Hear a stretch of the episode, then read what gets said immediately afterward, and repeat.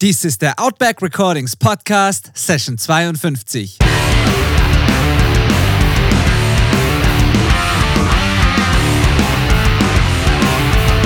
Willkommen zum Outback Recordings Podcast, der Show für die Punkrock- und Hardcore-Community.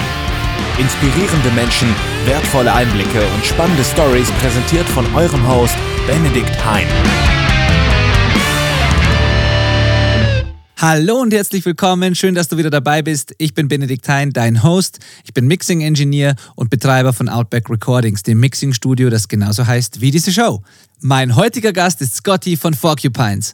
Wenn du Forcupines noch nicht auf dem Schirm hast, check die unbedingt aus. Die bringen ein großartiges Album raus diesen Herbst 2020. Irgendwie schaffen wir es momentan perfekt zu den Album-Releases, diese Podcast-Episoden zu machen, was mich sehr freut, weil es auch den Bands hilft. Also check die unbedingt. Über dieses Album, den Entstehungsprozess dahinter, die doch sehr aufwendige Produktion, die da reingeflossen ist, darüber unterhalten wir uns natürlich. Wir sprechen außerdem über Scotty selbst, denn Scotty ist seit Jahren in viele verschiedene Dinge involviert. Er ist so ein kleiner bunter Hund. Viele Leute in meinem Umfeld kennen ihn aus gutem Grund. Äh, da gibt es viel zu erzählen, viele spannende Anekdoten. Unter anderem zum Beispiel, dass Porcupines vor kurzem die Gelegenheit hatten, im WDR Rockpalast zu spielen. Wie es dazu kam und vieles mehr jetzt in meinem Gespräch mit Scotty von Porcupines. Viel Spaß. Ja, hi Scotty, schön, dass das geklappt hat. Hey, äh, ja, danke für die Einladung. Freue mich Herzlich auch. willkommen. Ja, gerne, sehr gerne. Ich fange halt damit an, dass ich so eine kleine Vorab-Info bekommen habe zu Porcupines vor allen Dingen. Mhm. Ich weiß, dass euer Album rauskommt. Zu dem Zeitpunkt jetzt, wo der Podcast dann online ist, ist es schon draußen. Und ähm, darüber sprechen wir natürlich, darüber würde ich gerne was hören.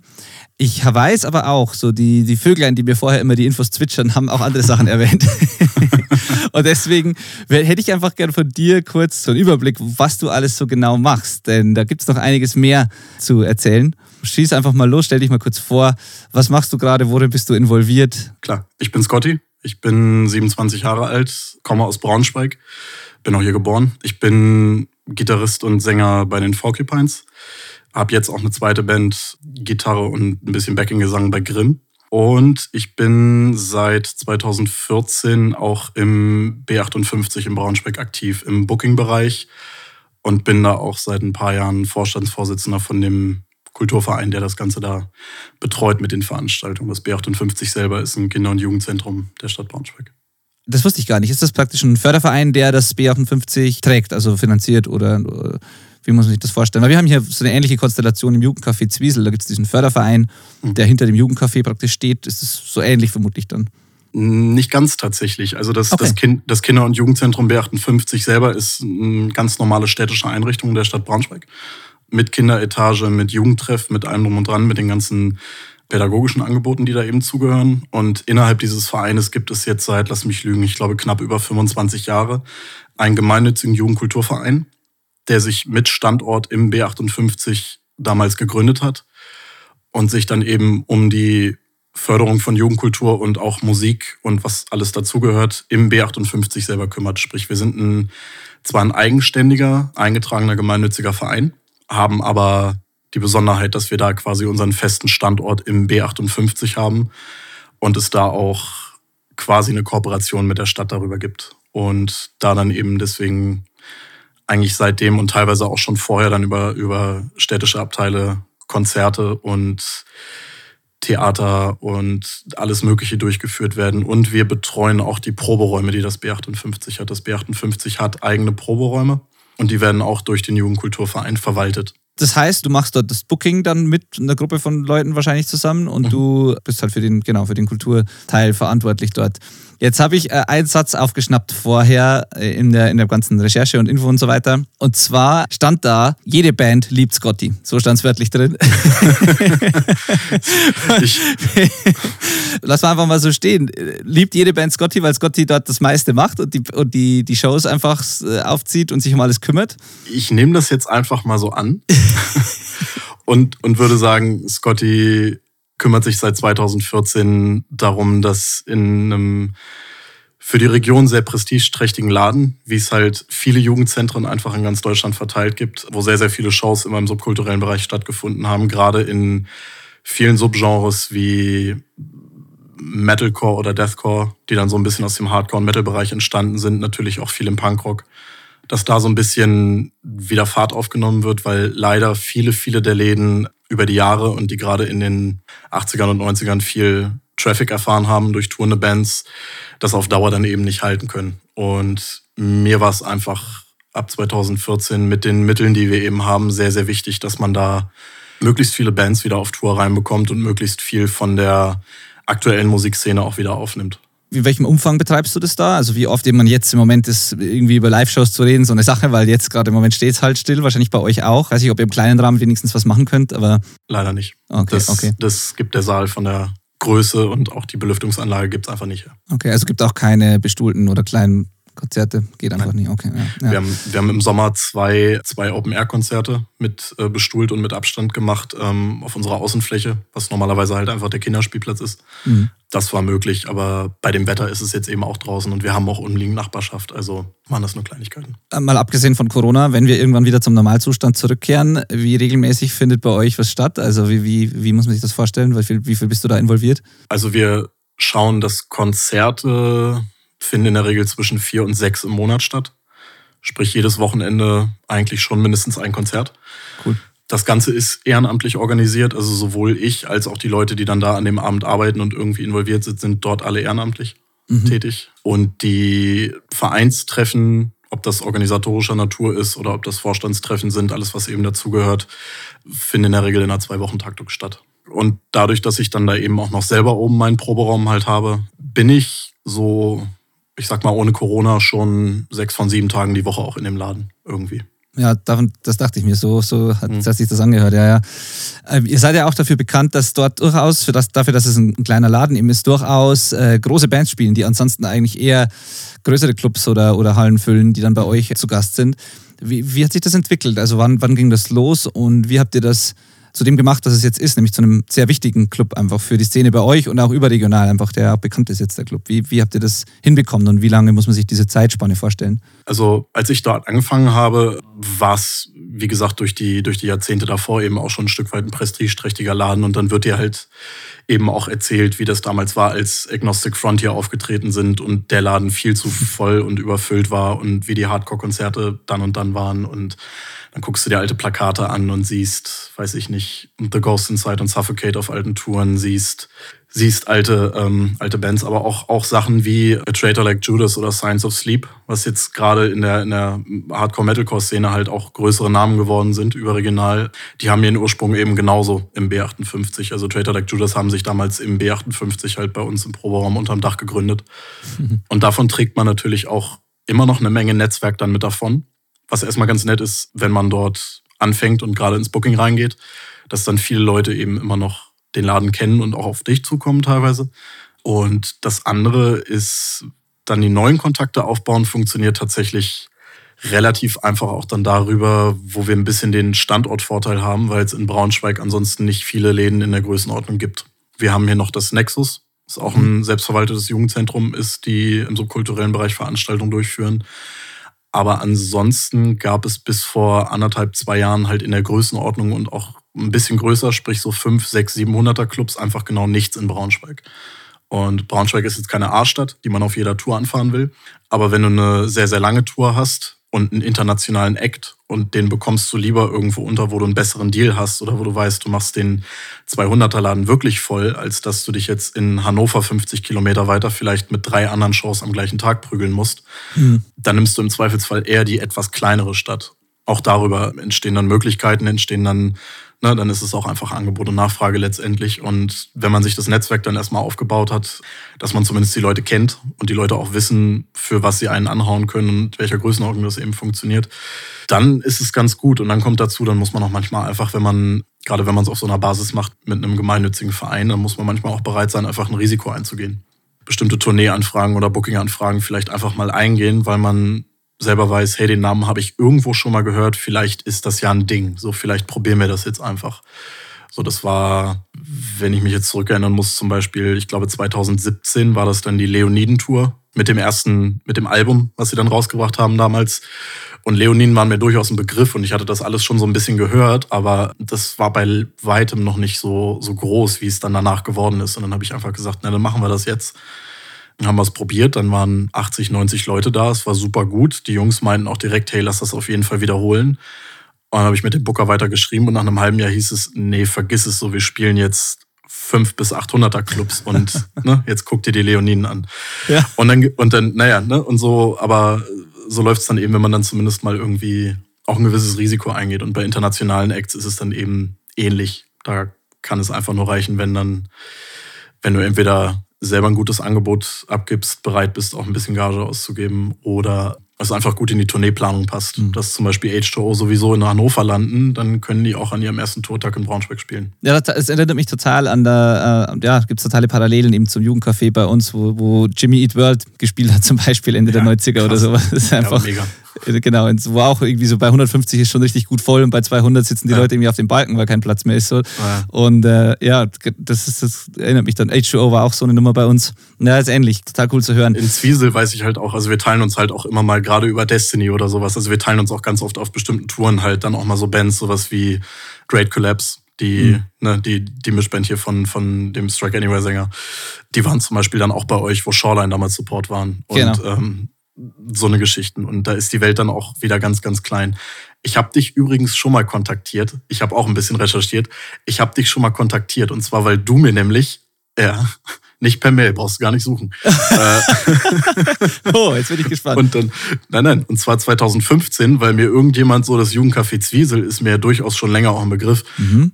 Und dann habe ich ein paar Leute und ich weiß, ich, ich weiß nicht mehr, wer mir deinen Kontakt gegeben hat, aber irgendwer, und das war einfach so ein Facebook-Ding. Und irgendwer meinte, ey, hau mal den Benediktein an, der kann dir vielleicht fürs Jugendcafé Zwiesel helfen. Echt, oder was? Ja, da kam da zu der Zeit sau viel rein und ich war eigentlich gar nicht mehr wirklich Booker. Ist richtig. Du hast mir auch nie geantwortet, aber das ist Echt? vollkommen Ach, okay. Scheiße. Ich, nein, ich verstehe es. Ich verstehe es vollkommen. Scheiße. Ja, das kommt ab und zu vor. Ich bin eigentlich schon so, dass ich antworte, aber dann, aber es war tatsächlich, es gab, es gab tatsächlich eine Zeit. Jetzt bin ich da besser drin, weil jetzt ist es einfach. Jetzt sage ich einfach, sorry, ich, ich mache das nicht mehr und leite dann Nachricht weiter an jemanden, der es macht. Ja, Damals war so eine Zwischenzeit, wo ich manches doch gemacht habe, manches nicht mehr. Ja. Und da wurde es mir gerade ein bisschen viel, da ging es auch im Studio gerade richtig los und so weiter. Ach ja, das ist ja direkt, das ist ja furchtbar. Das ist überhaupt nicht furchtbar. Da muss ich nämlich zu meiner eigenen Schande gestehen, dass je länger man das macht und je mehr man nebenbei macht, es dann auch irgendwann leider einfach zur Gewohnheit wird, dass man bestimmte Anfragen dann auch nicht mehr beantwortet. Und ich war 2015 vielleicht auch nicht der Beste im Anfragen stellen. Ich habe jetzt gerade nachgeschaut, tatsächlich, der Messenger-Verlauf zeigt den 16.08.2015. Ja. Und du hast eine Show gesucht für den 18.10. Ja, genau. Genau. Was auch, noch, was auch noch ein fucking Sonntag war. Also ist vollkommen genau, okay. Gerne auch Proberaum oder sonst was. Hauptsache, äh, Hauptsache Show. Genau, ja, stand genau. da tatsächlich. Ja, fuck, scheiße. Hey. Oh. Ah ja, vielleicht, okay, das ist vor, vorgemerkt. Vielleicht ergibt sich mal irgendwas, was ich das wieder aufholen kann, wieder gut machen kann. Gut, dass du es ansprichst. du, gerne, aber kein Stress. Es ist mir ja. nur aufgefallen, weil ich war, das war schon, als ich, als ich jetzt angefangen habe, auch deine, die Podcasts zu hören, war mir so, warte mal, Benedikt Hein, du kennst den Typen ja auch irgendwoher so. Und dann irgendwie, und dann fing es an zu rattern und dann habe ich nochmal nachgeguckt und ich so, ah ja, das war's. Ah, okay, okay, ja. Äh, auf jeden Fall, was ich sagen wollte mit den Shows, wo man auch mal was probiert und so, was du gerade gesagt hast. Ist es dann bei euch auch so, dass da im Zweifel der Verein dahinter steht, wenn es mal schief geht? Weil ich meine, ich kann mich erinnern, das war bei uns dann durchaus auch mal so, dass man was probiert hat.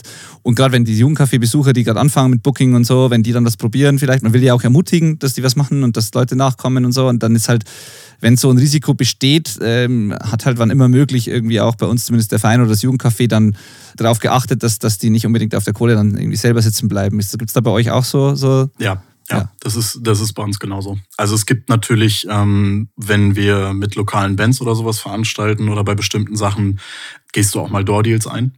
Ganz einfach. Aber ähm, so eine Sachen wie Fixkosten, also das, was man dann in so einem Deal einfach als Break-Even, also als quasi Nullpunkt für die Finanzen halt einbauen würde, das übernimmt immer der Verein und dass man dann eben sagt, okay, ab da machen wir tatsächlich eine Gewinnverteilung. Und das ist so die, die schlimmste Möglichkeit, sage ich mal, auch für lokale Bands, die hier was machen wollen, wenn sie sagen, hey, wir wollen eine Release-Show hier spielen oder wir haben halt auch ein paar Bands, die führen hier jährlich irgendwie was auf, ob das ein Jahresabschlusskonzert ist oder sowas. Und wenn man sich eben kennt und dann auch länger schon, öfter schon miteinander zusammengearbeitet hat und Shows miteinander gemacht hat, dann geht man natürlich auch auf sowas ein und zahlt jetzt nicht jedem immer eine Festgage. Ja. Aber das trägt immer der Verein und letztendlich, also auf Finanzen muss da keiner sitzen bleiben, zumindest keine Privatperson gibt einem auch dann eben die Freiheit, ab und zu was zu probieren und ermutigt dann auch Leute, die es halt, die es halt erst anfangen, ähm, dass, die, dass, die das auch, dass die das auch machen wollen. Ansonsten, ja, ja genau, super.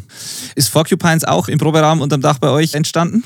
Entstanden tatsächlich nicht. Das, okay. kam, erst, das kam alles erst ein bisschen später. Wir haben uns 2011 gegründet, damals noch mit einem Schlagzeuger. Und da war uns allen das B58 überhaupt, also es war uns ein Begriff, aber ich glaube, keiner von uns war zu der Zeit schon mal als Besucher da. Mhm. So. Also niemand von uns aus der Band. Ich kenne mittlerweile total viele Leute, die seit sie 13, 14 sind, auf lokale Punk- und Hardcore-Shows gehen und sich da schon immer geprügelt haben zu den ganz großen Bands. War niemand von uns jemals einer davon, muss ich ganz ehrlich gestehen. wir, wir haben auch dann, dann, also relativ früh angefangen, auch subkulturelle Konzerte zu besuchen, aber nie die kleinen zu Hause. Das waren dann immer so, ne, man tastet sich dann so langsam ran. Also so mein erstes Punkkonzert war dann, naja, dann, wenn man Fallout Boy vielleicht mal zu der Zeit ausnimmt, aber dann irgendwann Rise Against oder sowas. Aber das war dann auch schon im Ringlock-Schuppen in Berlin vor 1000 Leuten oder vor mhm. 1200 Leuten und dann irgendwann bis zumal in den 500er Clubs gelandet und dann hat man sich quasi so langsam runtergearbeitet ähm, das schön, aber stimmt, ja. Ja, schon. Das, das erste Konzert, was jeder hat, ist entweder irgendein Schützenfest, wenn du vom Dorf kommst, oder es ist irgendeine Arenenshow. Das ja, genau. Oder vielleicht ein Festival noch oder so, oder keine Ahnung, ja. Vielleicht, genau, ja, genau. Ja. Und nee, von daher, also das B58 war uns natürlich allen Begriff, aber da war nicht unser erster Proberaum, da war nicht mal unser erster Auftritt, da war unser zweiter Auftritt. Es hat dann auch, wie gesagt, 2014 habe ich da angefangen, sprich von Bandgründung, bis ich dann angefangen habe, im B58 mitzuwirken, hat es tatsächlich auch nochmal zweieinhalb Jahre Band gedauert, eigentlich. Und unseren Proberaum haben wir dann auch erst kurz danach da bezogen. Ich glaube Anfang 2015. Vorher hatten wir noch woanders einen. Aber jetzt seid ihr dort unterm Dach immer noch. Ja. Wir, wir sind, genau, seitdem sind wir da unterm Dach und äh, das ist zum Load-In manchmal ein bisschen anstrengend, weil du musst ein relativ enges Treppenhaus, zwei Stockwerke hoch und das macht überhaupt keinen Spaß. Aber ja. äh, ich möchte es auf der anderen Seite auch nicht missen. Ja. Weil ne, die, es ist halt einfach, es ist ein, es ist ein zweites Zuhause geworden. Eigentlich Absolut. fast ein erstes. Von daher, das ist, äh, das hängt auch alles ganz, ganz fest zusammen. Und wir haben im, im B58 auch mal abgesehen davon, dass ich da eben ehrenamtlich tätig bin und unser Schlagzeuger das auch eine ganze Zeit war, hast du da auch einfach unglaublich viele Möglichkeiten, nicht nur uns, aber allen Bands und allen Jugendlichen, die da, die da sind, offen stehen. Wir haben eine eigene Siebdruckwerkstatt im Haus. Es gibt eine Holz- und Metallwerkstatt mit einem relativ großen ehemaligen Bereich. Wie gesagt, du hast den Konzertsaal, wo eben auch mal auch andere Sachen möglich sind als einfach nur Konzerte. Und es gibt auch ein Tonstudio mit städtischen Mitarbeitern dann dran, wo tatsächlich viele, viele Schulprojekte aufgenommen werden. Also viele Schulklassen auch einfach hinkommen und dann eben ne, wirklich in Gruppen dann gesungen oder auch gerappt wird oder sowas. Sprich, es ist gar nicht so sehr der Fokus jetzt auf Bandrecordings, einfach mhm ne, weil es ein Kinder- ja, und Jugendzentrum ist. Ja, Aber die Möglichkeit ist eben da und es ist da. Und wir haben jetzt zum Beispiel auch im B58 die Zeit dafür genutzt, eigene kleine Live-Sessions aufzunehmen, so wie das manche Studios ja eben auch machen in dem Format. Und ähm, die haben wir dann einfach auf der Bühne mitgeschnitten, gefilmt und die werden jetzt auch quasi in-house gemischt, also in dem Studio. Und ähm, die Möglichkeiten gibt es da. Und von daher ist es alleine deswegen halt so ein, so ein Melting Pot für, für verschiedenste Bereiche, aber eben auch gerade was diesen ganzen Musikbereich angeht. So, da gibt es eine Menge, Menge Möglichkeiten und das möchte man dann auch eigentlich, wenn man erstmal reingekommen ist und sich daran gewöhnt hat, wie viele Chancen es da eigentlich gibt, dann möchte man das auch nicht mehr wirklich missen. Ja, das glaube ich sofort, ja, ganz klar. Das, ist ja, das sind ja perfekte Voraussetzungen. Ich habe die B58 Session Nummer 3 mit euch, die habe ich gesehen. Mhm. Das war eine dieser besprochenen Sessions wahrscheinlich. Richtig, genau. Die werde ich dann werde ich in den Show Notes auch verlinken, dass die Leute sich das anschauen können. Das sieht auch echt gut aus. Also es klingt gut, sieht gut aus, ist auch wirklich gut gemacht. Also und das macht ihr praktisch alles bei euch direkt im Haus, inklusive auch dem, dem also alles der ganzen Nachbearbeitung, dem Mix und so weiter. Ist cool. Genau. Super. Also das war das, das Einzige, was da extern ist, ist der, ähm, der Videograf gewesen, ja, okay. ja, der das macht. Ja, ne? Das ist Andreas Rodemann, kann ich ja hier mal so droppen. Der hat jetzt auch für das komplette Album unsere ganzen Musikvideos gemacht, die wir rausgebracht haben. Und der hat eben auch diese Sessions dann ähm, gefilmt und nachträglich editiert. Audio, wie gesagt, komplett in-house, habe ich mich dann zusammen mit einem unserer Tontechniker gekümmert. Du meintest ja, dass da, klar, wenn es ein Jugendzentrum ist, verschiedene Stilrichtungen produziert werden und verschiedene Projekte laufen dort. Äh, ist es, wie ist es denn um die, ich sag mal, Gitarrenmusikszene an sich bestellt bei, dem, bei den jüngeren Menschen, die bei euch nachkommen? Weil äh, ich will das, ich sage das gar nicht wertend, sondern ich beobachte einfach nur jetzt bei uns zum Beispiel im Jugendcafé, gibt es immer wieder mal so Wellen, natürlich verschiedene äh, Musikrichtungen, die gerade gut funktionieren. Es gab mal eine Zeit, da war, da war es eine große Metal-Szene hier, dann dieses Punk-Hardcore-Ding hält sich so gut, so stetig über die Jahre eigentlich mal mehr, mal weniger. Aber jetzt in letzter Zeit kommt auch viel so dieses Trap, Cloud-Rap, irgendwelche ähm, elektronischen Sachen. Irgendwie junge Leute fangen statt eine Band zu gründen an, sich Laptop und Ableton zuzulegen und Beats zu machen und sowas. Und mhm. äh, ist überhaupt nicht, meine ich gar nicht negativ, es sind halt ähm, ja, verschiedene Wellen und Bewegungen, die da kommen und gehen. Und wie, wie, beobachtest, wie beobachtest, beobachtest das? Nee, beobachtest du das? Ach du Scheiße.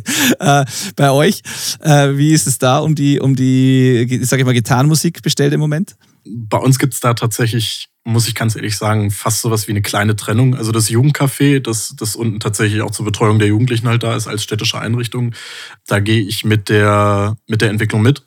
Was ja. ich so beobachte, dass einfach die, dass der Geschmack in letzter Zeit sich einfach ähm, in den letzten Jahren bedeutend mehr Richtung Hip-Hop und Rap, alles mögliche, also Trap, EDM, scheißegal, hin entwickelt hat. Was auch bei mir vollkommen ohne Wertung finde ich gut. Ich, es gibt ja. auch super viele neue gute Releases, genau. die sich genau daran bedienen. Also alles fein.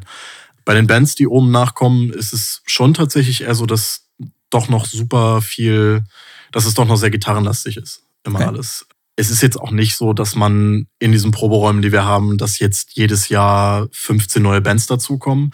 Aber du hast eben immer so Stück für Stück mal deine ein, zwei Bands, die sich entweder auflösen oder schlicht und ergreifend auch irgendwann zu alt sind, um ihren Proberaum in einem Jugendzentrum zu haben. Mhm. Und dann hast du eben ein, zwei Neuankömmlinge.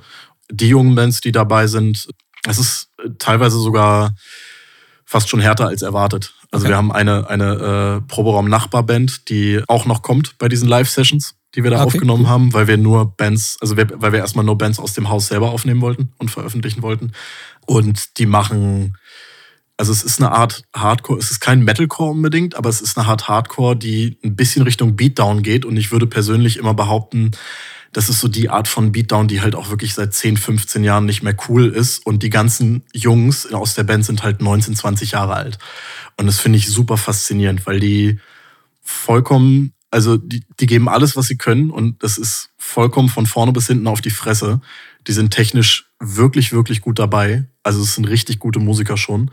Und es ist einfach Musik, wo du, wenn du mit diesem Klischee rangehst, okay, jetzt die Altersstruktur passt dafür eigentlich gar nicht mehr, wo ich total fasziniert bin, weil ich mir halt denke, okay, die, die Mucke ist eigentlich tatsächlich nicht mehr in, seit die sechs oder sieben waren. Mhm. So. Aber es ist halt genau das, womit die auf die Bühne gehen und die verkaufen das auch ganz schön. So. Super. Sowas ist immer total, total cool zu sehen. Faszinierend auf der einen Seite, wie du schon sagst, äh, dass es so überhaupt, dass es überhaupt geht, also dass es so zustande kommt, aber super, super cool zu sehen. Ja, genauso, wenn man eine, eine Band hört, die nach 90er Punkrock klingt und dann schaut man sich die Band an und die sind Anfang 20 oder so, dann denkt man sich auch, wie kann das eigentlich sein? Aber ja. es ab und an, ja. Voll. Ja, total. Ja, da hatten wir es. Was das Alter betrifft, gibt es eine schöne Anekdote zu der Show, die du vorhin erwähnt hast, die Great Collapse Show in Zwiesel mit Shoreline da haben mich äh, meine Band, meine zweite Band, Brightest Day, wir haben da auch mitgespielt. Und okay. Manu, unser Sänger, also Muller, kennen, die meisten kennen ihn wahrscheinlich unter dem Namen Muller, der hat früher bei Red Tape Parade gespielt und mhm. der ist jetzt 40 geworden, glaube ich, kann man so sagen. Und Hansol von Shoreline hat zu ihm, glaube ich, nach der Show irgendwie so beiläufig gesagt, so, ja, ich finde es so cool, dass, dass sie sich jetzt mal treffen und er ist mit Red Tape Parade Songs irgendwie aufgewachsen und keine Ahnung und hat das so erzählt, so als, so als wäre es Kindheitserinnerungen mehr oder weniger. Und Manu ist so da gestanden, hat immer so genickt und hat es halt so aufgenommen praktisch und nachher dreht er sich um zu mir und sagt, darf ich noch in der Band sein eigentlich? So. Weil ich mal so bewusst wurde, dass halt, wenn, wenn dir das erste Mal jemand erklärt, dass er mit deiner alten Band aufgewachsen ist, so, das war so ja. ein Moment für ihn, wo ihm bewusst wurde, was da gerade passiert, eigentlich altersmäßig. Aber ja.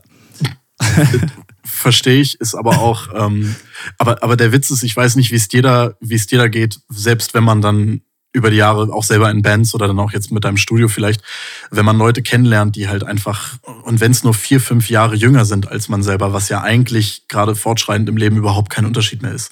Wenn man feststellt, dass diese Leute vier, fünf Jahre jünger sind, dann denkt man sich so, boah, Alter, was? So, so also, ne, wie funktioniert ja. das? So, wie kann man, so ging mir das das erste Mal, als wir mit den Dead Notes gespielt haben und mhm. als wir, und als wir die Dead Notes kennengelernt haben. Was auch schon ein paar Jahre her ist. Das heißt, die Jungs waren da irgendwie alle, ich glaube, 20 oder irgendwie sowas. Und das war noch auch lange, bevor eine von unseren beiden Bands schon ein Album draußen hatte. So, da sind wir nur mit EPs irgendwie durch Europa getingelt und haben das erste Mal zusammen in Belgien gespielt, ausgerechnet stand da halt einfach nur so, war so, wie kann man mit 20 so unverschämt gut sein. So. Und je weiter ich jetzt, und je weiter ich jetzt halt irgendwie, ne, man diese Bands halt irgendwie verfolgt und man die sieht, bei, bei Shoreline genau das Gleiche. Ähm, und dann gibt's auch in einem größeren Sektor im, in einem, im deutschen Bereich noch ein paar extremere Beispiele, siehe so Van Holzen ja. zum Beispiel, was ja, was als ich die das erste Mal gesehen habe, absurd tighte Liveband ist. Mhm. Also die sind komplett, komplett drauf. Das ist so unverschämt, wie man, wie man sich direkt, also wie man sagen kann, ja, ich habe jetzt Abitur gemacht, ich mache jetzt die Band beruflich, so weil ich kann das jetzt ein Jahr machen. Ich bin 18 Jahre alt und ich stelle mich hier auf die Bühne und ich nehme diesen Laden einfach mit meiner Bassdrum auseinander. Ja. Das ist so unverschämt. Ja. Und wie gesagt, das ist, je älter man wird, desto mehr kriegt das halt auch irgendwie Perspektive, weil, ne, wenn jetzt jemand 24, 25 ist, dann denke ich mir zwar immer noch, okay, der ist ein paar Jahre jünger als du, aber dann kommen auf einmal 18, 19-Jährige nach, die auch wirklich Talent haben und wirklich was drauf haben und wissen, was sie wollen.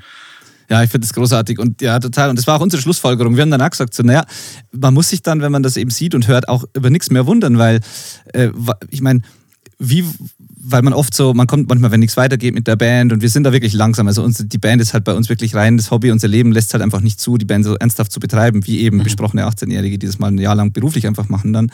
Und es geht halt langsam voran und es ist manchmal frustrierend und man möchte gern mehr, aber irgendwie, irgendwie geht es halt einfach nicht. Und dann, aber wenn man das, das eben sieht, dann muss, dann denkt man sich auch so, naja, ich meine, was wundert uns da? Ich finde, die sind 10, 15, teilweise 20 Jahre jünger, geben Vollgas, sind einfach, können morgen irgendwo spielen, wenn, wenn, wenn jemand sagt, wollt ihr da, wollt ihr da hin? Sind, sind heiß, sind auch noch super gut auf, also sind heiß aufs Spielen, sind auch noch super gut darin, was sie machen. Äh, was, was wollen wir da? also ist ja klar, dass das irgendwie, dass die halt was reißen und dass es bei uns langsamer geht. So, so ist es halt. Und das ist auch völlig cool so und ist schön einfach zu sehen. Und genau, das gibt einem echt die, diese Perspektive. Ein bisschen und ja, ja, spannend. Ja, Van Holzen ein super Beispiel auch dafür, ja, total. Äh, lass uns mal zurück zu Porcupines nochmal kommen. Du, ich habe vorhin aufgeschnappt, äh, die erste Show war nicht im B58. Jetzt interessiert mich natürlich, wo war denn die erste Show? Das kann ich dir sagen. Das war auch in einem Kinder- und Jugendzentrum in ah. Braunschweig und das Ding heißt Rotation. Falls jetzt irgendein Braunschweiger zuhört, befindet sich in der Weststadt. Das ist halt okay, einfach ja. Stadtteil hier. So. Was auch eigentlich nur zustande kam, weil jemand, mit dem wir uns den Proberaum geteilt haben, jemanden kannte, der da gearbeitet hat als Sozialarbeiter. Der wollte dann eben auch mal ein Konzert einfach da veranstalten und dann ist das eben so zustande gekommen. Okay. Und damit war es das dann auch eigentlich schon. Also viel mehr ist da nicht so. Und dann haben wir da eine Show gespielt und die war super, weil natürlich, wenn du deine erste Show spielst, da kannst du genau nichts, wenn du auf die Bühne gehst. Und es kommen halt trotzdem alle deine 50 Freunde und du bist so, oh, geil ist das jetzt immer so. Und dann spielst du deine zweite Show und dann kommen nur noch 25 Freunde. Dann spielst du deine dritte Show und auf einmal stehst du da vor fünf Freunden und das ist so, hm, okay, dann bleibt das jetzt wohl so.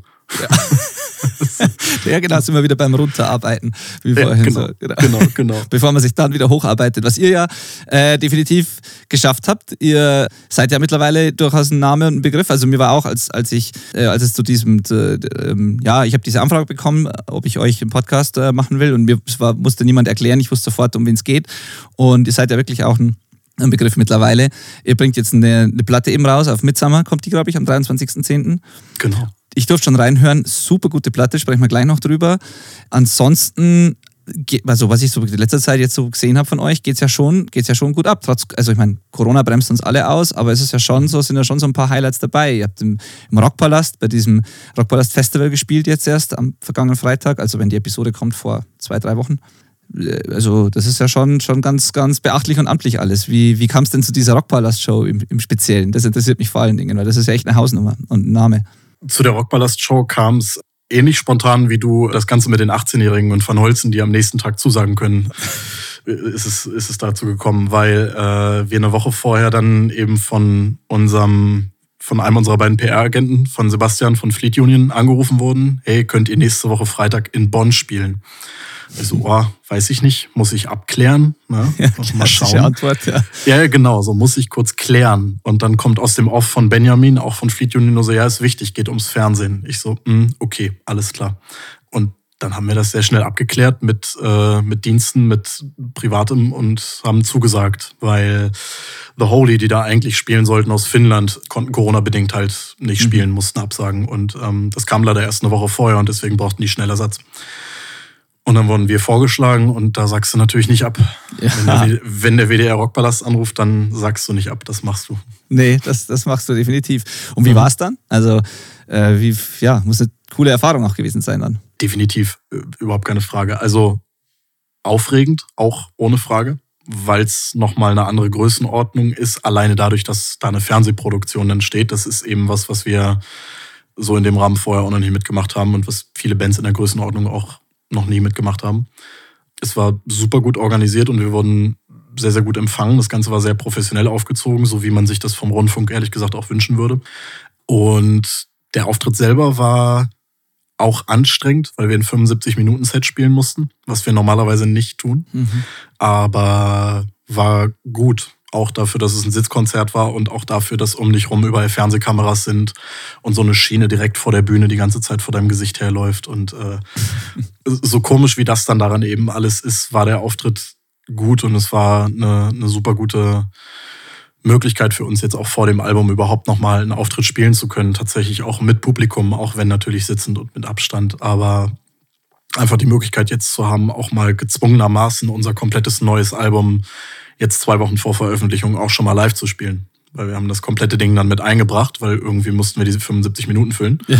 Und da merkst du dann auch ganz schnell, was, was dir vielleicht in einem in einem Demo-Prozess, in einem Aufnahmeprozess und auch in einem Probenprozess komplett verloren geht, mhm. dann merkst du auch auf einmal, was gut live funktioniert. Jetzt natürlich vor einem anderen Publikum, als du es bei einer Release-Show gemacht hättest oder auf einer gesamten Tour. Aber du merkst eben trotzdem nochmal so ein bisschen, was funktioniert und was nicht. Und es gibt irgendwie jetzt gerade in dem Moment, wo eben unser Album rauskommt, gibt es uns allen, glaube ich, auch nochmal die Möglichkeit und die Perspektive so ein bisschen darauf, damit auch zu arbeiten und zu gucken, na, wenn es dann irgendwann weitergeht, was sind denn so die Punkte, die wir daraus mitnehmen können? Wie viele Menschen waren da? Wie viele Zuschauer? Soweit ich weiß, 70. 70, ah, okay, ja, immerhin. So viel, ja, ja. Ich denke mir, bei so einer Show ist es vielleicht sogar, um, also kann ich mir vorstellen, umso spannender zu beobachten, wie die Songs funktionieren, weil man muss sich ja die Leute dann genau anschauen, man muss wahrscheinlich in die Gesichter schauen, wie, die, wie es halt einfach ja. wirkt so. Also man sieht es nicht an der Bewegung, aber man sieht es wahrscheinlich schon im, im Blick der Menschen, was, was gut kommt und was nicht. Äh, und auf eine, auf eine Weise kriegt man ja dann trotzdem irgendwie so ein, so ein visuelles Feedback. Also stelle ich mir schon spannend vor. Und ich meine, bei der Platte ist es ja ähnlich äh, die Leute werden, hören die Platte ja auch nicht beim Ausflippen, sondern so irgendwie meistens. Und dann siehst du wahrscheinlich ja. da dort direkt eben, wie die Songs wirken. Richtig.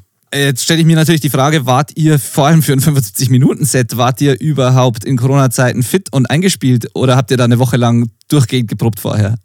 Wir haben eine Woche lang durchgeprobt vorher. ja. Mir, ja. genau das. So den Tag nach dem Anruf haben wir dann sofort angefangen und haben dann jeden Tag und, und diszipliniert proben fällt uns, wir sind keine Probenband, es fällt uns immer ein Stück weit schwer. Ja. So waren wir, es hat sich irgendwann auch so eingebürgert, dass man dann, gerade wenn man eigentlich drin ist und öfter mal Auftritte hat, man hat dann immer irgendwie sein Set, dass man probt, das spielt man dann einmal, dann macht man eine Pause, geht eine rauchen, trinkt ein Bier nebenbei und sagt dann, ja, okay, welche müssen wir jetzt nochmal machen? So, dann gehst du nochmal zwei, drei Songs an und dann sind alle so, ja, reicht jetzt auch wieder, lass mal nach Hause gehen. Ja, genau ähm, so. Genau ja, so. Genau so. Ja. Und äh, da haben wir uns jetzt, weil wir dementsprechend vorbereitet waren und weil wir auch alle nicht davon ausgegangen sind, dass wir ernsthaft noch ein Konzert spielen, schon gar nicht jetzt so knapp irgendwie um das Album-Release rum, bis Februar, März oder vielleicht noch später. Dementsprechend sah jetzt die Woche dann für uns aus. Also jeden Tag dann wirklich vier, fünf Stunden konzentriert dann auch am Stück da irgendwie eine Setlist zusammenschreiben, die wie Setlists eben funktionieren, wie live eben funktioniert, auch nicht eins zu eins das Album sein konnte. Plus ein paar extra Songs, sondern wir haben dann eben auch erstmal gucken müssen, wo passt hier was hin, wo können wir ein bisschen umstellen und wo kann man vielleicht auch Elemente in eine Live-Show einbringen, wie zum Beispiel ein Sample-Pad, die einfach, also wo gibt es Möglichkeiten auch die Songs tatsächlich zu verbinden oder Übergänge zu schaffen, Interludes zu spielen, eins habe ich dann extra noch drei Tage vorher für die Show dann extra zusammengeschmissen und programmiert und ähm, so eine Geschichten. Das war dann ein bisschen mehr Vorbereitung, als wir normalerweise machen würden, tatsächlich. Ja, das kann ich mir gut vorstellen. Naja. Ja, also 75 Minuten ist von Haus aus hart. Und dann in der Zeit eben und dann vor dem Publikum ja. und diesen Voraussetzungen, ja, äh, das ist eine Ansage, ja. Ja, aber, aber auf der anderen Seite, wie du schon sagst, gerade ums Album rum eine nette Gelegenheit auch, weil das hätte man so wahrscheinlich einfach nicht gemacht. Und deswegen, ja. Ohne Frage, definitiv. Wie ist es denn bei euch? Das ist ja, kommt ja noch erschwerend hinzu, wenn jetzt zum Beispiel ein Großteil der Songs für das Album vielleicht sogar im Studio oder in so einem Demo-Prozess entstanden sind und nicht mal zwangsläufig gemeinsam äh, im Proberaum, dann erschwert es das Ganze ja noch. Äh, ich weiß nicht, wie es bei euch ist. Bei uns war es tatsächlich auch mal so, bei meiner anderen Band, bei Bridges Left Burning, das letzte Album, das wir gemacht haben, da damals, da haben wir irgendwie fünf Songs oder so vielleicht vorher zusammengespielt und der Rest ist echt so mehr oder weniger einzeln entstanden und dann im Studio halt und manche der Songs auf dem Album haben wir bis heute eigentlich nie wirklich gespielt. So. Und dann, ich weiß nicht, wie es bei euch ist, aber das, das würde das Ganze ja noch, noch erschweren. Also habt ihr zumindest vor der Aufnahme mal die ganzen Songs auch gemeinsam als Band so gespielt?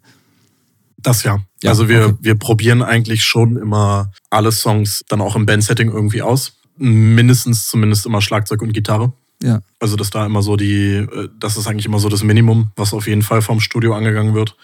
Wir hatten auf dem ersten Album tatsächlich am Ende zwei Songs, glaube ich, die wir relativ wenig geprobt hatten und die wir dann auch nie live gespielt haben, tatsächlich. Mhm. Also aus dem, von dem kompletten ersten Album sind zwei Songs einfach nie live gespielt worden. Das haben wir jetzt schon mal mit dem Rockpalast-Auftritt geknackt, weil wir jeden Song von der Platte jetzt in einer Show gespielt haben. Es erschwert es natürlich trotzdem noch ein bisschen, weil der, der Schreibeprozess bei uns einfach doch so ist, dass mit den meisten Grundideen erstmal ich ankomme und wir dann gemeinsam anfangen, die im Proberaum ein bisschen auszuarbeiten, aber wir sind keine, wir sind keine Jamband. Also wir stellen uns nicht im Proberaum, jeder hat 5000 Ideen und die werden dann alle irgendwie zusammengeworfen, sondern meistens gibt's halt eine klare Vision vorneweg, ein vorproduziertes Demo, das dann mal nur ein Part sein kann. Manchmal sind das auch komplette Songs. Und ähm, mit denen wird dann im Proberaum gearbeitet, sofern dann eben die anderen beiden auch sagen, ja, klingt gut, kann ich mir vorstellen. Und ab da geht's dann weiter, wird aber auch relativ straight natürlich dann auf die Studioaufnahmen hingearbeitet zu dem Zeitpunkt. Wie setzt ihr denn das, was man auf dem Album hört, live um? Ich frage deswegen, weil ihr seid ja zu dritt. Und wenn man das Album hört, es ist ja schon relativ zum Teil zumindest relativ atmosphärisch, sehr breit, sehr, also es, klingt jetzt nicht nach einer Gitarre, Schlagzeug, Bass, das ist nicht sehr minimalistisch so. Also es klingt jetzt auch nicht, als wären da tausend Gitarren, aber es ist halt weit, breit und atmosphärisch. Und das ist ja mitunter live gar nicht so einfach umzusetzen, dass es dann nicht, nicht wesentlich kleiner klingt einfach. Machst du da bestimmte oder macht ihr da bestimmte Dinge, oh, damit es besonders funktioniert? Wie, wie, wie funktioniert euer Live-Setup da? Also es gibt ein paar verschiedene Methoden, wie ich da rangehe, ein paar verschiedene Ansätze. Zum einen ist uns das sehr wichtig, dass live live ist und Studio Studio. Ja. Sprich, wir wollen uns auch im Studio nicht davon einschränken lassen von dem Gedanken, dass wir eben nur eine Gitarre auf der Bühne, auf der Bühne stehen haben, ja. sondern dann auch Produktionsmöglichkeiten halt wirklich ausschöpfen möchten für das, was dann da eben gemacht werden kann. Und ich glaube, live kannst du eine Menge mehr über die über Energie und Atmosphäre rüberbringen und hast auch ganz, ganz andere Möglichkeiten und bist auch gezwungen, ganz anders mit Dynamik zu arbeiten. Sprich, wenn jetzt ein Part auf dem, in einem einen Song auf dem Album kommt, der eigentlich davon lebt, dass es jetzt eine sehr weite Heilgitarre ist, aber von mir aus auch mit teilweise drei oder vier Vocal Overdubs mit Harmonien, mit Backings, Dreiklängen drüber, dann lebt der Part vielleicht live nicht unbedingt davon, dass jetzt dieser Dreiklang da perfekt gesungen wird, sondern eher davon, dass die Dynamik komplett runtergeht und man auf einmal so eine ganz kleine, intime Atmosphäre schafft, nur damit der nächste Part dann eben wieder so verzerrt und dolle drauf losgeht, wie du eben dann machen kannst in der Situation. Und ich glaube, das kompensiert einiges und ich glaube, dass, dass uns das live auch definitiv wichtiger ist, als jetzt jeden Part immer zu 100% akkurat umsetzen zu können mit all dem, was gespielt wird. An der Gitarre versuche ich es ganz oft so zu handhaben, dass ich vom, wenn ich schreibe und dann auch eben im Studio, dass ich Parts, die ich vielleicht ansonsten in einem Akkord spielen würde, dass ich die dann eher aufbreche und sage, ich konzentriere mich jetzt bei einer Studioaufnahme eher tatsächlich darum, dass die Rhythmusgitarren links, rechts auch dann tatsächlich Powerchords bleiben und ich fange dann an, auch Lead-Gitarre wirklich drüber zu spielen. Auf der Bühne gucke ich dann, wie doll ich mir die Finger brechen kann, um das eben irgendwie zu kombinieren. Ganz einfach. So. Ja. Ähm, was, was so ein bisschen der Ansatz ist, also ich glaube, das erste Mal so richtig aufgefallen ist mir das bei ähm, bei Ian Desar von äh, Billy Talent. Mhm. Das ist da halt ganz, na, auch mit der einen Gitarre und dann dieses ganz typische, sowohl A, den Rhythmus wechseln, aber halt auch immer extrem in Drop-Tunings eben zu versuchen, wirklich das Ganze auch immer alle sechs Seiten zu nutzen. Und wenn man sich da einmal dann mit diesem Mindset irgendwie beschäftigt, dann fällt einem auf, dass das tausend andere Gitarristen auch machen und dass das gerade in sehr vielen Genres auch einfach der Standard ist. So, die meisten Metalcore-Riffs sind quasi so geschrieben. Drop-Tunings sind dein Freund, was das betrifft. Einfach nur, weil du Powerchord spielen kannst und aber noch Finger frei hast dabei. Richtig. Das ist so eine andere Methode, wie ich da zumindest dann an der Gitarre irgendwie rangehe, um zumindest zu gucken, dass man, ich sag mal, die Notenwerte, die da tatsächlich auftreten, dass man die dann auch noch eben komplett abdeckt. Was jetzt für das Album besonders ist und was wir leider noch nicht ausprobieren konnten, aufgrund der aktuellen Situation, ist, dass wir aber vorhaben, die Synthesizer und die atmosphärischen Klänge, die wir jetzt auf dem zweiten Album mehr und mehr halt auch verwendet haben und mehr damit gearbeitet haben, dass wir die auch irgendwie in Live-Setup einbinden wollen. Und wir wissen noch nicht hundertprozentig genau, ob das dann vielleicht auch Backing-Tracks einfach sein dürfen, weil ja. Ein MIDI-Synthesizer dann niemand von der Bühne aus anschmeißen will oder wie genau wir das dann machen. Ja. So das ist im Plan, da, wenn es der Atmosphäre gut tut, dann scheuen wir uns da mittlerweile auch nicht mehr vor. Ich glaube, vor fünf Jahren hätten wir alle gesagt, um Gottes Willen, also egal was es ist, nie im Leben ein Backing-Track. Und wir würden immer noch nicht ähm, jetzt anfangen, tausende Gitarren oder Backing-Vocals irgendwie über die PA kommen zu lassen.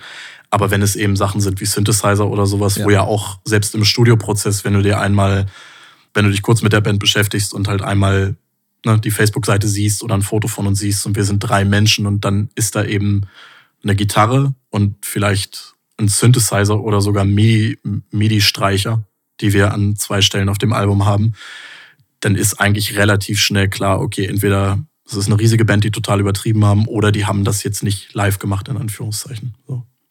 Ja, auf jeden Fall vielen Dank für diese Erklärung, weil äh, ich, ich frage das deswegen, weil ich gerade Bands ähm, diese, diese Angst vor solchen Dingen ein bisschen nehmen will immer, weil ich erlebe es halt total oft, dass genau die Situation, die du kurz äh, beschrieben hast, auch, dass das eben der Fall ist, wenn Bands ins Studio kommen und man hört sich die Demos an, man fängt an den Songs zu arbeiten, man macht Vorproduktion und ich bin immer sehr vorsichtig und achte immer drauf, so wie die Band äh, also auf mich wirkt diesbezüglich, bevor ich dann so Sachen vorschlage, wie wir könnten hier einen Gitarrenlayer probieren, wir könnten das doppeln, das andere in die Mitte legen und so weiter und so fort.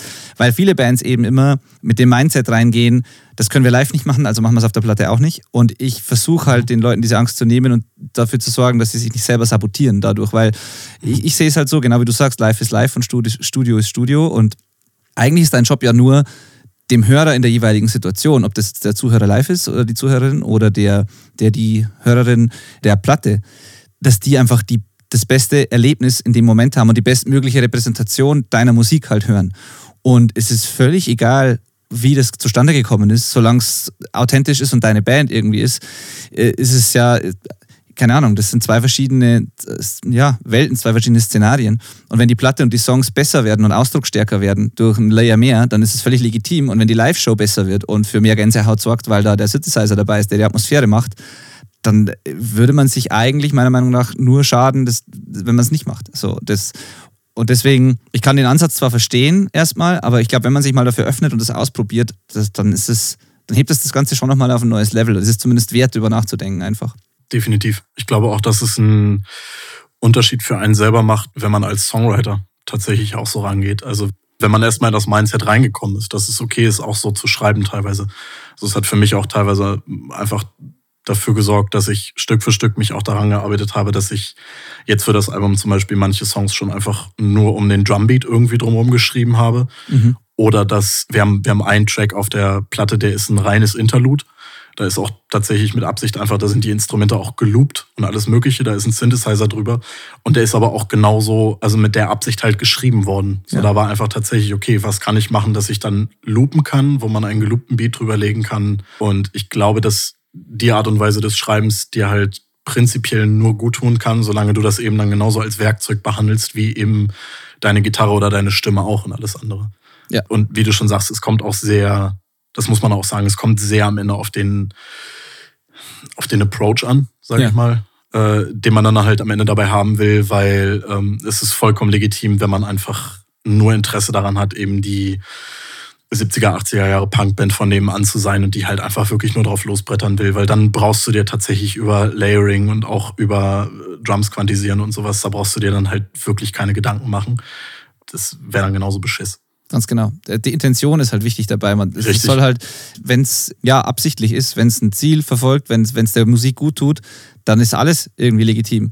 Es wirkt immer, finde ich, nur dann komisch und aufgesetzt, wenn es eine Krücke ist und man nicht weiß, wie man sonst irgendwie machen soll oder wenn es nicht wirklich zu der Band passt. Aber wenn es mit Intention passiert und, und Stilmittel ist einfach, ja, dann gibt es keine Grenzen so. Also ich meine, davon lebt ja auch die Musik und die, die Weiterentwicklung. Also nur so kann man auch irgendwie halbwegs was Neues, Aufregendes schaffen. Das ist ja eh schwer genug. Definitiv. Äh, gehen wir mal inhaltlich zu der Platte, zu dem Album. Was hat euch bewegt, als ihr die Platte geschrieben habt? So, wo, zieht sich so ein roter Faden für euch durch die Platte? Gibt es so ein bestimmendes Thema?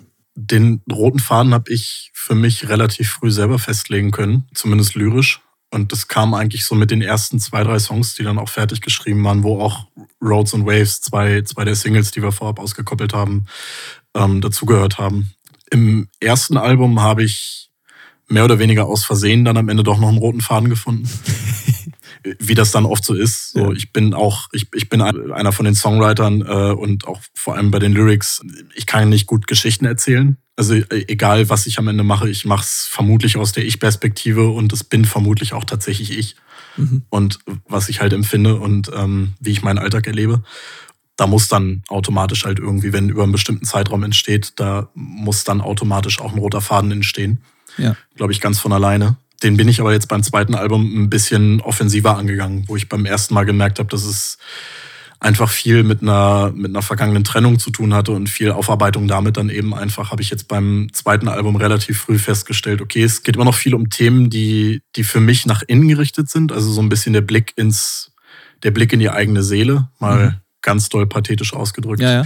Aber eben auch das Beschäftigen damit, also mit, mit, mit Ängsten, mit, mit Depressionen, mit der eigenen und wirklich dann mal so ein, so ein introvertierter Blick auf so ein paar verschiedene Themen, die mich dann auch eben schon über Jahre begleitet haben. Und die habe ich dann einfach versucht, also verschiedene Themen in verschiedenen Songs dann eben auch anzureißen und da aber möglichst auch immer einen roten Faden durchzubringen. Und da waren es dann, da sind es dann auch musikalische Themen, aber auch eben sowas wie einfach das, das Schlagwort und dann damit auch der Titel Islands ja. am Ende halt auf dem Album, der immer mal wieder auftaucht und wo man dann auch tatsächlich auch mit Intention versucht, so ein bisschen den roten Faden halt durchs Album immer wieder durchzuziehen und auch immer wieder auftauchen zu lassen. Fällt dir das schwer oder fiel dir das schwer anfangs, das zuzulassen, dass du so sehr persönliche Dinge nach außen trägst in den Lyrics? Also oder gab's da, gibt es da so eine Grenze, die du erst überwinden musstest, was jetzt bei dir bleibt und was nach draußen kann? A, glaube ich tatsächlich, und das ist sehr schwer von sich selber zu sagen, aber ich glaube, es gibt immer noch irgendwo eine Grenze, die ich nicht überschritten habe. Und das ist, glaube ich, ein reiner Schutzmechanismus, den sehr, sehr viele Leute haben und der auch erstmal ein Stück weit natürlich ist. Um aber da jetzt zumindest zu landen, was, was Texte angeht, wo ich jetzt gelandet bin und glaube ich auch schon vor ein, zwei Jahren gelandet bin. Das hat eine Weile gebraucht an Prozess. Am Anfang habe ich es ein bisschen versucht, weil wir, seit wir uns gegründet haben, immer, habe ich immer auf Englisch geschrieben. Mhm. Und am Anfang habe ich gemerkt, dass ich mich bedeutend einfacher damit tue, wenn ich versuche es hinter einem bestimmten Vokabular zu verstecken mhm. und vielleicht hier und da mit Absicht auch gerne mal kryptisch werde. Oder Metaphern einbringe, die ich selber vielleicht in dem Moment nicht so ganz raffe, die, die aber halt gut in so ein, gut in das Reimschema passen, gut zu dem Stil passen. Und da habe ich dann irgendwann festgestellt, okay, wenn du, wenn du A selber mehr Bezug zu deinen eigenen Lyrics haben möchtest und wenn du möchtest, dass da vielleicht auch mal jemand steht und das mitsingt, weil die Hook so stark ist, dann müssen auch die Wörter dazu passen. Es muss zugänglich sein. Also du musst ein Stück weit simplifizieren. Du musst Leute auch mit den Wörtern erreichen können, auch wenn wir hier ne, in Deutschland stehen und ich eben auf Englisch singe, also trotz dieser Hürde, aber die meisten Personen, die unsere Musik konsumieren, verstehen auch Englisch. Von daher musst du irgendwo die Möglichkeit finden, dass du die Lyrics soweit runterbrichst, dass es eben auch allen zugänglich ist und dass du ein Stück weit natürlich auch, ich will nicht sagen pauschalisierst, aber halt so sehr vereinfachst, dass es ein bisschen runtergebrochen ist. Also dass du auch einfach mal die typische Refrain-Hook hast, die ja. eben so ein bisschen platt ausgedrückt ist, aber genau das, was du eigentlich möchtest, gerade doch irgendwie rüberbringt. Und dann hängen bleibt eben auch deswegen, ja. Na hoffentlich, ja, genau. Ja, ja. Ja, auch das Zusammenspiel aus dieser ähm, schon besprochenen Atmosphäre, also dieser angesprochenen Atmosphäre auf dem Album oder bei einzelnen Songs mit den Lyrics, ist euch halt wirklich, wirklich, wirklich gut gelungen. Das ist auch so ein Ding, das nicht jeder wirklich hinkriegt. Also man hat jetzt nicht das Gefühl, dass ein Text irgendwie wahllos zu einem Song so draufgeklatscht wurde, sondern ich meine, man versteht die Texte gut durch die Produktion und einfach durch den Stil, klar, aber auch wenn man die Texte jetzt vielleicht nicht hundertprozentig versteht, kommt, wie du schon sagst, an manchen Passagen durch bestimmte Schlagwörter und durch die Atmosphäre, die der Song an sich hat, durch die, die Harmonien, durch die Akkorde, durch die, das Songwriting einfach, kommt schon rüber, was rüberkommen soll. Und ist das was, ich meine, du hast ja schon erwähnt, dass du die Songs schreibst, aber ist das was, worauf du von Anfang an achtest, dass dieses Zusammenspiel passt so, also Lyrics zu dem, wie sich die Musik anfühlt? Nee. Nee. über, über, überhaupt nicht. Ich glaube, ich glaube, das ergibt sich dann eher so ein bisschen automatisch, weil ich auch, wenn ich Songs schreibe, dann existieren die vielleicht, mal abgesehen von so einer Refrain-Hook vielleicht mal, mhm. existieren die aber erstmal eine ganze Zeit komplett ohne Lyrics, höchstens mit einer Gesangsmelodie. Okay. Das ist, das ist dann halt was, was relativ schnell oft kommt, dass dann zumindest so eine Refrain-Melodie für den Gesang halt da ist. Aber Songs sitzen oft komplett instrumental da, ohne dass ich schon erste Vocal-Ideen habe. Okay. Von daher schreibe ich eher den Text dann hinterher auf die Musik und von daher habe ich dann, glaube ich, auch, dann gibt das das Ganze auch wieder so ein bisschen vor, weil dann hat man ja schon ein Gefühl für den, na, dann hat man schon ein eigenes Gefühl für den Song, dann hat man, hat man sich da schon so reingelebt, so dann diktiert der Song sowieso, wo jetzt die Lyrics überhaupt hingehen können. Ja, es ist eine spannende Mischung auf jeden Fall. Ich fand auch diesen teilweise ein bisschen düsteren, atmosphärischen Touch, aber dann kombiniert mit den schönen, oft, oft schönen und eingängigen Harmonien auch. Das, manche, manche Parts sind fast ein bisschen so Pop-Punk oder ja, ein bisschen positiver. Also so dieses sehr, ja, ein bisschen poppigere, aber, aber eben immer dieses, dieses düstere außenrum, so ein bisschen und dieses atmosphärische. Das ist eine spannende Kombo. Es wirkt nie kitschig. Fand ich, fand ich interessant. Ich habe auch versucht, die Platte für mich so einzuordnen, genremäßig, was gar nicht mal so leicht fällt. Also es hat so einen Emo-Touch ein bisschen. Es hat so ein bisschen, manchmal ist es ein bisschen poppiger, manchmal ist es ein bisschen punkiger, manchmal ist es ein bisschen härter. Es sind sogar manchmal so ja, schon fast so Stoner-artige Riffs dabei äh, für mich. So, also gar mhm. nicht, nicht direkt, aber es sind so ein bisschen schwerere Heavy-Riffs irgendwie drin, ja. die so ein bisschen schleppen. Es ist eine, eine gut gelungene Mischung. Immer in so Grenzen, dass es noch zusammenpasst, aber schon in verschiedene Richtungen ausbrechend, sage ich jetzt mal. Das ist ein schönes Kompliment, danke. ja, gerne. Nee, es ist ernsthaft. Das ist für mich aber toll bei diesem Podcast, weil ich beschäftige mich ganz ehrlich selten so ausgiebig mit Platten oder versuche die für mich mhm. so einzuordnen und zu analysieren, wie ich es dann im Rahmen dieses Podcasts einfach mache. Und das ist für mich auch mittlerweile total zu einer sehr coolen Routine geworden. So, ich freue mich immer auf die Platten dann und äh, höre die sehr, sehr bewusst einfach und entdecke dann immer wieder so Dinge für mich, die ich einfach cool finde. Und da gab es auch bei euch einiges eben, eben zu entdecken. Was gab es denn so zur, zur Produktion zu sagen? Also habt ihr da bewusst eine bestimmte Philosophie gewählt oder eine bestimmte Klangästhetik, die euch wichtig war? Also was tatsächlich ganz, ganz am Anfang kam, was uns super wichtig war, ist, dass die Drums groß klingen. Mhm. Das war erstmal so der Grundstein, weil wir, wir haben für unsere allererste EP waren wir in einem Studio, wo uns der der, der Studiobetreiber und Ingenieur und eben Typ für alles, ähm, da dann für zwei Songs, glaube ich, damals live in den Raum geschmissen hat, obwohl wir echt nicht gut live waren und mhm. auch wirklich nicht tight. Und äh, dann hat eben der Schlagzeuger einen Klick bekommen. Wir haben nur, wir anderen beiden haben Kopfhörer aufbekommen, einfach mit einem Monitormix Ende und dann los geht's. Ihr mhm. spielt, jetzt, ihr spielt jetzt den Song ein. Und das hat sich auf der einen Seite hat es sich super gut angefühlt, weil halt auch wie eine Band in dem Moment und weil du gemerkt hast, dass es auch trotzdem, trotz natürlich genau gleichem Grundsetup irgendwie was mit dem Sound macht. Auf der anderen Seite waren wir auch dann danach wieder äh, gemischt aus Möglichkeiten, das überhaupt zu tun, einfach mit den Studioräumen, aber dann auch Gegebenheiten, nie eine Band, die live im Studio eingespielt hat.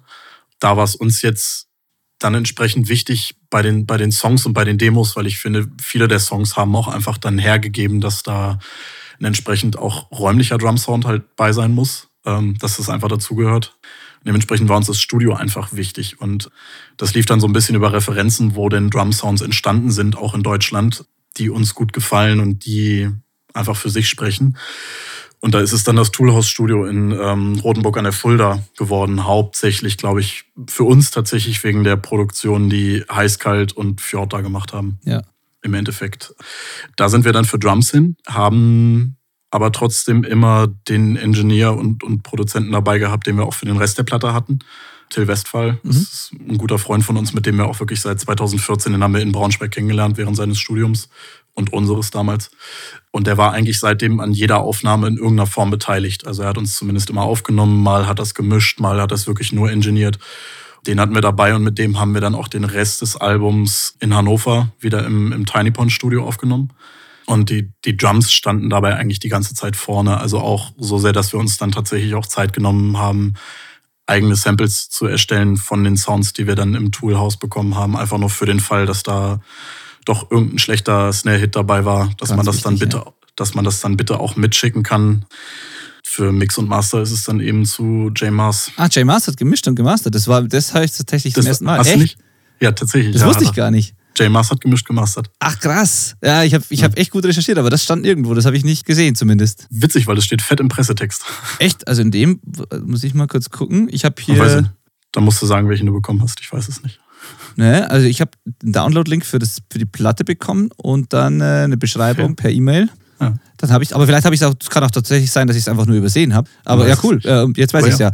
Ja, spannend. Total. Das hat dann eben, da haben wir dann festgestellt, als wir vorab mit Jay dann geschrieben hatten, dass das auch gut funktionieren wird. Und als wir dann eben von ihm erst einen Testmix bekommen haben und dann ein bisschen hinterher geschrieben haben, da war dann eben auch relativ schnell klar, dass das gut funktionieren wird und auch in die Richtung geht, die wir uns alle halt vorgestellt haben. Ja, ja, Jay ist ja gerade für euren Sound, äh, ist ja perfektes Match, kann ich so schon sagen. Das ist ja super. Also das hat auf jeden Fall gut funktioniert und auch das war, da hat niemand anders den Kontakt hergestellt, da gab es vorher keinen, das war schlicht und ergreifend über die Referenzen ja. anschreiben, fragen, hast du da Bock drauf, würdest du das machen, ab dafür.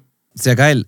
Das heißt aber, euer Produzent, der dabei war, oder Engineer, in, in dem Fall beides wahrscheinlich, der immer dabei war, ähm, produziert ihr praktisch selber oder lasst ihr da auch kreative Einflüsse von außen durch, durchaus zu bei der ganzen Produktion? Also ich meine, das Engineering ist das eine, aber jetzt die, die Produktion an sich, das Kreative. In, in Tills Falle schon. Also ansonsten äh, ist es schon so, und das haben wir deswegen auch so tatsächlich in die Album-Credits geschrieben. Till und ich haben das Album eigentlich gemeinsam produziert. Bei den meisten kreativen Entscheidungen ist es dann doch tatsächlich so, dass meine Vorproduktion, die, die ich dann eben entweder zu Hause oder im Proberaum gemacht habe, da so ein bisschen den Weg, den Weg vorgeben und das dann tatsächlich auch Sachen sind, die am Ende so neu recorded eins zu eins auf dem Album landen. Till ist aber so ziemlich der Einzige in diesem Aufnahmeprozess immer, gerade auch weil er jetzt über Jahre schon in den Aufnahmeprozessen immer dabei war, der da, wenn er dann wirklich eine Meinung hat, mal eine gefestigte, äußert er die auch und dann nehme ich die auch ernst. Und dann wird mindestens immer alles ausprobiert, was dann vorgeschlagen wird. Und das, was am besten klingt, das, was am Ende an der Wand kleben bleibt, wenn man es dran schmeißt, das wird dann genommen. Sprich, da ist schon einiges dann zusammen produziert, aber Till hat auch durchaus seine Momente, wo er sich mehr aufs Engineering konzentriert und manchmal auch einfach sagt, wenn ich sage, hey, ich weiß gerade nicht, ob ich den Ton oder den Ton in der Vocalharmonie singen soll, hat er auch seine Momente, wo er sich zu mir umdreht und sagt, keine Ahnung, ist mir egal.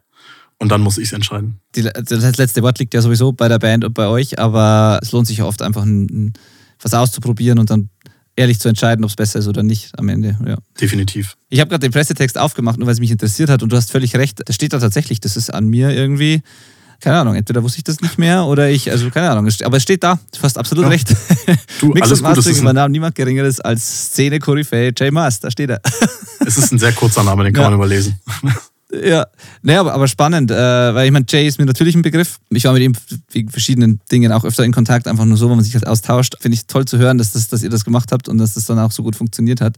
Ein gutes Team insgesamt auf jeden Fall. Und auch wieder sehr bewusste Einzelentscheidungen, halt immer wieder bei der Intention. Also angefangen vom Studio, vom Raum für die Drums, über die Menschen, die es ingenieren, über den Produzenten, über das Mixing und Mastering. Also das hat ja alles ein Plan und Hand und Fuß. Sehr schöne Geschichte und ein tolles, tolles Ergebnis natürlich.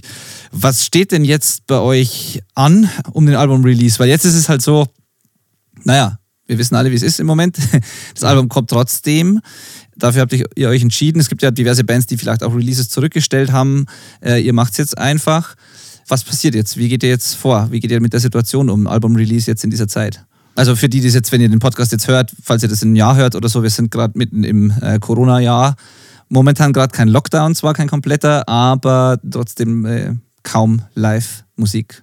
Ist, ist schwierig und spannend tatsächlich. Also als wir entschieden haben, dass das Album trotzdem dieses Jahr kommt, haben wir, glaube ich, zumindest eher damit gerechnet, dass zum Ende des Jahres, die Entscheidung ist natürlich auch schon ein paar Monate her, dass zumindest zum Ende des Monats, äh, Quatsch, zum Ende des Jahres äh, noch ein bisschen was passiert es ist nicht so einfach. Man macht sich natürlich dann auf einmal mehr Gedanken über Dinge, die man vielleicht vorher anders gehandhabt hätte. Sprich, man denkt auf einmal viel, viel mehr über Dinge wie Social Media Content nach, dass man einfach mehr sich darauf fokussieren muss, weil man eben wenige Möglichkeiten hat, anders mit den Leuten zu kommunizieren und eben das Album auch irgendwie ein bisschen mehr unter die Leute zu kriegen. Natürlich kommen dann so Sachen wie, dass man eventuell ein Track by Track oder mehrere Videos oder auch Playthroughs auf den einzelnen Instrumenten dann filmt, editiert, online stellt, ähm, Sachen, die man vielleicht, wenn dann sehr viel später in dem Prozess gemacht hätte oder wo man erstmal gesagt hätte, na, wir kümmern uns jetzt um eine Tour. Nichtsdestotrotz, das steht, denke ich, fest, werden wir irgendwann, wenn es möglich ist, mit dem Album natürlich auch auf Tour gehen und da weitermachen, wo man jetzt gerade nicht kann. Wann das genau ist, steht natürlich so ein bisschen in den Sternen. Also wir haben Auftritte für Februar und Mai organisiert, äh, Februar und März so. Aber ob die stattfinden, das weiß im Moment keiner und es ist auch schwierig im Moment davon auszugehen, das ist klar. Macht man dann, holt man dann, wenn möglich, irgendwann sowas wie eine, wie eine äh, Platten-Release-Show nach? Oder es ist auch so nämlich so ein Thema, ich habe da mit mehreren Bands schon drüber gesprochen, so die einen sagen, nee, das, wenn es dann irgendwann soweit ist, dann kräht kein Hahn mehr danach, dann ist der Release schon gelaufen. Andere sagen, doch, das wollen wir unbedingt nach, weil die Show gibt es nur einmal und dann müssen wir halt dann nochmal einen zweiten Anlauf irgendwie machen, so das Album nochmal neu pushen. Wie ist da euer Plan bisher? Ich glaube, bis zu einem gewissen Zeitpunkt würden wir auf jeden Fall sagen, dass man es nachholt, einfach um mit den Leuten, also auch einfach um hier in Braunschweig halt auch mit bestimmten Leuten dann entsprechend das nochmal zelebrieren zu können, wenn es ja. dann wirklich wieder geht. Irgendeinem Punkt würde man es vermutlich nicht mehr Record Release Show nennen, sondern einfach sagen, fuck it, wir können wieder Live-Shows spielen. Wir machen jetzt hier eine richtig dicke Fete. So. Ja. Und, dann ist, und dann ist der Anlass sowieso gegeben. Dann brauchst du kein neues ja. Album, kein Album, was vor einem Jahr rausgekommen ist. Dann können alle wieder auf eine Show gehen. So, das reicht vollkommen als Anlass. So, ja. Letztendlich auch eine, eine Album-Release-Show ist nur ein Anlass dafür, ganz viele Freunde irgendwie in einen Raum zu kriegen. Ja, das wird ohnehin spannend, weil wenn dann alle wieder auf eine Show gehen können, dann wollen auch alle natürlich ihre Shows machen und alle wollen alles nachholen gleichzeitig. Und ich bin jetzt die ganze Zeit eigentlich schon gespannt drauf, wie das wie das alles klappen wird. Und ähm, das wird kein einfacher Neustart auch werden, denke ich mal so. Also auf der einen Seite natürlich super und jeder freut sich drauf, wenn es wieder weitergeht. Andererseits wird es, glaube ich, nicht so, ja, am Anfang zumindest nicht ganz so flüssig laufen, äh, weil, ja, weil halt einfach jeder gleichzeitig in die Clubs will, denke ich mal. Und auch die Leute nur auf eine begrenzte Zahl Konzerte gehen können gleichzeitig. Und ich bin mal, das ist echt so eine strange Situation einfach, dass ich mir gar nicht vorstellen kann, wie dann auf einmal wieder, wenn jemand auf den Knopf drückt, wie es dann auf einmal wieder losgeht. So. Ja, definitiv. Da wird sich auch, glaube ich, also was, was ich mir von Anfang an denken konnte, mal abgesehen davon, dass natürlich super viele Solo-Selbstständige in dem Bereich auch Bands und Künstler, aber eben auch Techniker, auch Clubs, die sich tatsächlich finanzieren müssen mit Pacht, mit Mieten etc. pp., dass die in der Situation jetzt gerade natürlich am meisten leiden und es auch teilweise leider einfach nicht, nicht packen werden, nicht finanziell. Das ist so. Ja. Haben auch manche schon ja. bis jetzt nicht gepackt. Aber abgesehen davon wird sich, glaube ich, wenn dann eben wieder Sachen starten, wenn es langsam wieder losgeht. Und ich glaube, dass nichts von 0 auf 100 Prozent gehen wird, das wissen wir mittlerweile auch alle, sondern es wird langsam wieder kommen. Dass es dann sehr spannend wird, wie sich da Bands, sage ich mal, untereinander in so einer, so halb in so einer Ellenbogengesellschaft dann befinden auf einmal, weil dann die die Tourzeiträume auf jeden Fall sehr, sehr voll werden. Also die ganzen Tourneen, die jetzt so ab, na und wenn es im April, Mai wieder losgeht, aber alles so ab dann und über den Sommer verteilt und gerade zum Ende des Jahres hin, da wird extrem viel stattfinden. Und da wird sich dann auch, glaube ich, tatsächlich bei den Bands, so blöd wie es klingt, aber da wird sich dann auch ein bisschen mehr Spreu von Weizen auch live trennen. Einfach weil du ein Überangebot auf einmal wieder an Konzerten haben wirst, so wie du eben sagst, es können nicht alle überall gleichzeitig hin da wird es dann auch sehr, sehr viel ausmachen, wie die Bands in der Zwischenzeit halt die ganze Situation genutzt haben. Teilweise auch, wie viel Output dann da kam. Was ja auch, ich glaube, mit vielen Bands, mit denen du jetzt so in der Zeit geredet hast, die haben gesagt, nö, wir schreiben direkt wieder. Wir schreiben neue Sachen. Einfach direkt wieder. Genau. Ne? So, Album C ist fertig, Album D wird gerade schon geschrieben. Einfach direkt weitermachen. Ich glaube, daran wird es auch teilweise viel hängen, wie dann am Ende die Situation in einem Jahr aussieht. Also ja, die Bands im Podcast, mit denen ich gesprochen habe, die eigentlich alle. Auch so in meinem Umfeld, so die meisten Bands sind aktiv. Aber es gibt auch eine ganz hohe Zahl, um die ich mir ein bisschen Sorgen mache, weil die einfach diesen, diesen Schlag, dieses, von, dieses Runterfahren auf Null weniger gut verkraftet haben und einfach dann auch in so ein, ja, in so ein, so ein Loch halt fallen und dann einfach mal nichts machen eine Zeit lang und nicht wissen, was sie tun sollen und einfach denken, so jetzt steht die Welt halt einfach still und irgendwann geht es wieder weiter. Aber es steht halt nicht still und man, ich finde halt wirklich wenn es irgendwie geht, finde ich es eben auch total wichtig, dass man diese Zeit trotzdem nutzt und irgendwie eine Alternative findet, was man jetzt Sinnvolles eben mit seiner Zeit anstellen kann. Weil ich glaube auch, ganz genau wie du sagst, dass die Bands, die jetzt einfach nur abwarten, die dann nachher genau da stehen, wo sie vorher standen, werden es schwerer haben, definitiv. Ich würde mir wünschen, dass ein Teil dieser jetzt erlebten auch Solidarität und von diesem Zusammenhalt auch. Und es sind ja auch wirklich, es hat, natürlich ist es eine negative Situation, aber es gab auch so ein paar Lichtblicke, ein paar positive Situationen in dieser ganzen Zeit, jetzt wo einfach Bands untereinander, Veranstalter, Künstler mit, mit Crew und so weiter ein Stück zusammengerückt gerückt sind und sich gegenseitig unterstützt haben und so. Und ich, ich hoffe, dass ein Teil von diesem Gefühl nachher auch noch bestehen bleibt, wenn es dann weitergeht und es nicht komplett in die andere Richtung eben umschlägt, so Stichwort Ellbogengesellschaft. Also ich hoffe, dass es dann auch halbwegs positiv eben weitergeht, weil ich denke, manche Sachen kann man auch durchaus positiv mitnehmen aus dieser Zeit. Also selten gab es eben so einen Zusammenhalt, selten gab es so eine Unterstützung für Crews, für äh, Stagehands, für Techniker, für Clubs. Äh, und wenn, wenn man das ein Stück weit aufrechterhalten könnte nachher und alle diesen Neustart gemeinsam schaffen, das wäre wünschenswert. Ja. Definitiv. Das ist aber auch was, da, da, da kann ich nochmal kurz zurückschlagen, ähm, auf den Auftritt, den wir jetzt in Bonn für den Rockpalast hatten. Vor, mhm. wenn ihr das hört, ein paar Wochen. Du hast tatsächlich, auch wenn die Leute alle sitzen mussten, auch wenn die Situation immer noch irgendwie mit dem Abstand so ein Mühe beklemmend ist, weil es immer noch alle nicht, wir wissen alle mittlerweile, wie es läuft, aber es ist eben nicht das normale Live-Konzert. Aber du hast tatsächlich bei einigen Leuten in den Augen gesehen, wie unglaublich viel Lust sie wieder darauf haben. So wie du es bei einer wie du es bei einem Sitzkonzert oder auch bei, bei stinknormalen Clubkonzerten teilweise schon wirklich nicht mehr gesehen hast vor einem Jahr. Ja. Einfach weil es das Normalste der Welt war. Wenn du möchtest, gehst du auf eine Show oder du gehst in einen Club oder du machst whatever. Und da ist eben nicht immer, selbst wenn du als Gast da bist und selbst wenn du 15, 20, 25 Euro gezahlt hast, ist nicht immer die pure Faszination dabei. Das ist dann wirklich nur ein reiner Freizeitfüller gewesen. Und wenn die Leute jetzt gerade auf Konzerten sind, dann siehst du auch wirklich richtig, dass es bei einigen, welchen Stellenwert es auch wieder bekommt, einfach weil es eben fehlt. Was ja auch ganz normal ist, dass in dem Moment, wo du Leuten das tatsächlich entziehst, dass dann eben auffällt, wie wichtig das Ganze eigentlich ist und was es auch, was es auch mit einem macht, weil es geht dann bei natürlich nicht nur darum, dass sich alle Leute jetzt unglaublich ärgern, dass sie Band XY gerade nicht live sehen können, sondern es geht eben auch um das Konzerterlebnis selber, es geht um das Rauskommen, es geht um das Zwischenmenschliche, also einfach das, diese soziale Komponente, die das ja auch am Ende mit dir macht. Und da hast du richtig gemerkt bei den Leuten, die da waren, dass das, also du siehst es einfach in den Augen, dass es dann auch mal wieder was ganz Besonderes ist, wenn es dann eben wieder da ist, auch wenn es sitzend ist und mit Maske oder eben nicht mit Maske, wenn sie dann erstmal sitzen.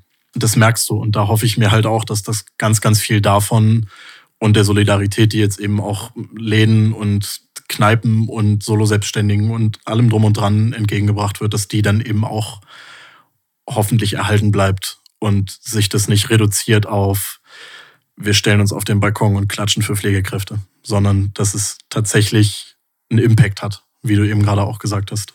Ich glaube auch, dass wirklich, dass es einen positiven Effekt haben kann, weil vorher gab es wirklich eine Übersättigung, gerade in bestimmten Orten auch, und wo diese Wertschätzung einfach auch ein Stück weit verloren gegangen ist schon dafür, genau wie du sagst. Das hat sich jetzt natürlich erledigt und vielleicht kann man nachher irgendwo die Mitte finden, so oder zumindest ein Stück, ein Stück nicht ganz so weit gehen, wie man vorher eben war und das halt mehr wertschätzen.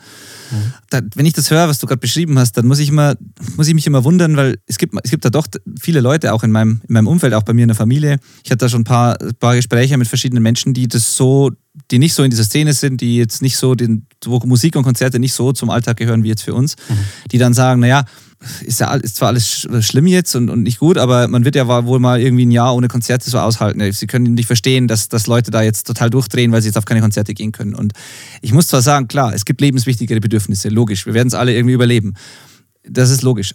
Trotzdem ist es natürlich katastrophal, gerade für das soziale Leben und gerade für, ich meine, vielleicht als gefestigter, erwachsener Mensch, der irgendwie einen anderen Lebensinhalt hat und so geht es vielleicht noch, aber als Heranwachsender, wenn ich mir vorstelle, ich als Jugendlicher im Jugendcafé, wo das mein zweites Zuhause war, wenn man mir die Konzerte weggenommen hätte damals, was das für, ein Aus, für eine Auswirkung auf mein komplettes Leben danach jetzt gehabt hätte, was das für, für meinen Freundeskreis, für meine sozialen Kontakte, für meine Entwicklung bedeutet hätte, das ist, das ist ein unfassbarer äh, Impact einfach und das ist, das ist wirklich eine Katastrophe. Das kann man nicht einfach so hinstellen und sagen, naja, mein Gott, er lebt er halt mal ein Jahr ohne Konzerte. Das, das hat, da hängt noch viel, viel mehr eben dran als nur die Musik und diese Konzerte so.